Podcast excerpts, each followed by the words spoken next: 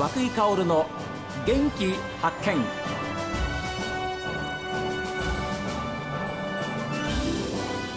おはようございます。和久井薫です。和久井薫の元気発見。一日の始まりは私が発見した北海道の元気な人と出会っていただきます。今週は小樽出身の写真家でいらっしゃりそして女子スキージャンプを題材にした短編映画の監督も務められるマカロニ写真事務所代表の大橋康之さんにお話を伺っています。まあ、長くカメラマンプロとしてやってらっしゃいますけれどもどうなんですか？やっぱりああ今日は満足したなっていうのは多いんですか？少ないんですか？なんでしょうそのその求められているものに関してはこう答えるのがプロだと思いますので、うん、その、まあ、もし LINE というものがあるのであれば超えるということはちょっと意識はしております。ただその例えばあの帰ってからお風呂に入ってから、うん、今のようなこう満足をしたっていうような気持ちになるっていうのはそうですねこうまあ一回ではないかもしれないです。うん、はい、うん、それがあるから次は次はっていうふうに、ね、そうですね、はい、ステップアップしていくんでしょうね。うんうん、はい、あのそれは我々の仕事と同じだと思います。あの放送終わって、はい、ああ今日も良かったな最高だったなっていうふうにうん思う時はどっちかって言ったらやっぱり少ない方だと思いますよ。ですからだから反省するんですよね。で明日に生かそうっていうふうなことにそういう意味では何でもそうだと思いますそこからやっぱり進歩っていうのが生まれるんだと思いますから。ということは今まあプロのカメラマンとしてずっとおやりになってきてもやっぱりまだまだですか？自分のこう頂きというかあの目標にしてる部分ってのはまだまだ先高いですか？いやそうですね。はい。いやでもそれがあるから、うん、やっぱり努力もされるんだと思います。でいろんな個展も開いてこられました、はい、なんか小樽の小樽で暮らす方を撮影して、はい、なんか個展を開いたこともあるんですって？あそうなんですよ。えっとえっと高島漁港というあの小樽ありますね。はい。僕すごい大好きな場所なんですけどそこの漁師さん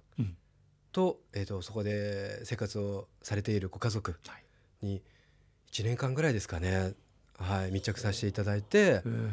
あの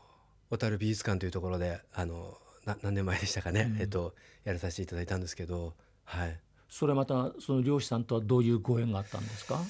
あのなんでしょうと一人まあ同級生がいたりっていう縁もあったりなんですけど、うん、そこでこう初めはこうあまり漁師さんのこう日常って知ってるようで知らないじゃないですか。はいえーえ。ー、でそこはこうなんて言ったらいいんですかねこう小樽の中でも結構奥奥地にあるというか、うん、少しこう独特な空気をこうまあカメラマン目線なんでしょうかねちょっと私としてはそのいい意味ですごく感じていて、はいはい、でその当時そこにカメラを持ってこうふらっと歩きにこう通う時があったんですけど、うん、その中であのもちろんその暮らしている漁師さんですとかものすごいこう豪快な感じの方がいらっしゃったり、はい、それこそ何でしょうこうそこにこうちっちゃい子が遊んでたりなんか猫がこうああのお魚くわえた猫じゃないんですけど、えー、こうその漁師さんが取ってなんか置いていたものなんですかね、をこう加えてる猫とかがいるような街なんですよ。で僕がこうふっとこうカメラを向けるとものすごいこう強い目でこうなんでしょうそれをこう取るか取られるかみたいな話なんでしょうけなんだと思うんですけど、えー、なんかその時にこうなんかもうぐっとこう引き込まれてっていうような記憶が今残ってます。はい。なかなか私たちはそういうシーンをこう細かくこう目配りをしていないと知る時ってありませんからね。はい、よくそういう写真を見ながらあ漁師さんの日常ってこうなんだ、うん、こういうこう網網を繕いながらね、はい、あこんなこう表情でやってるんだとかね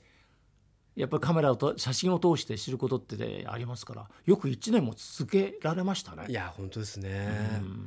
なんかこう気気づけばという感じで春が春を撮影したらやはり夏で撮影したくなったりですとか、はい、同じ場所なんですけど、同じ場所なんですけど、えっと、取れるものというんですか、えっと、と取れる種類のお魚ですとか、それによってこう関わる人もしくはこうその時だけ来る方とかいらっしゃるんですよ。そうですね。漁,、はい、漁師さんってそうですもんね。ですよね。漁業関係者はね、はい、なんかそれを見た時にこ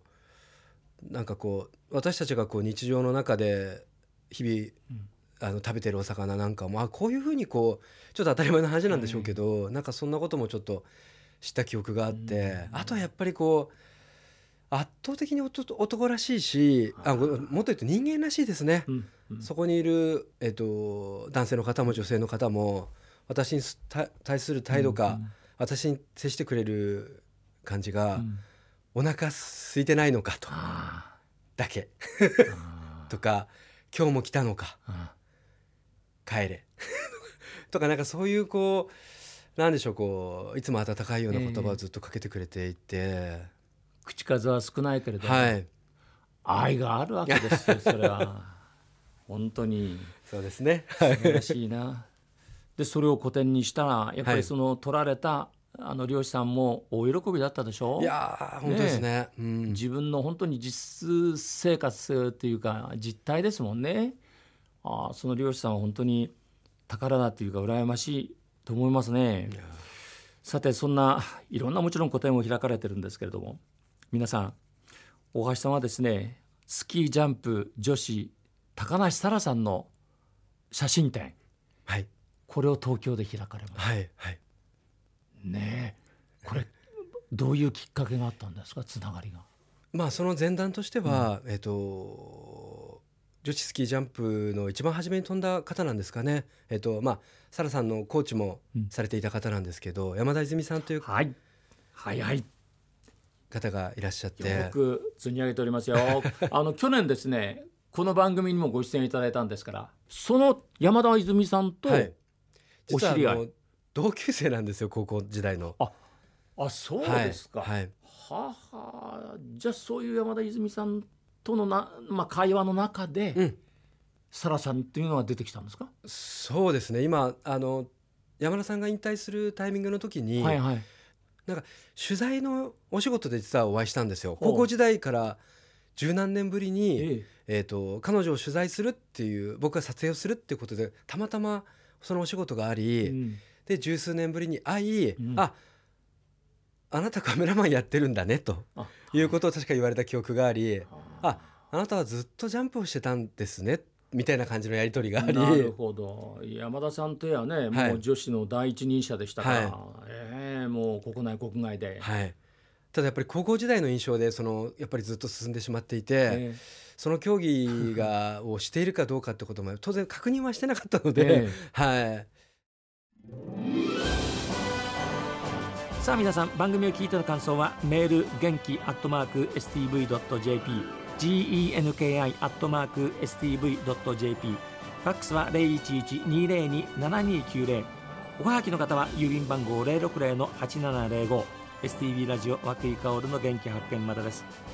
この後は北海道ライブ朝耳をお送りします。今日も一日健やかにお過ごしください。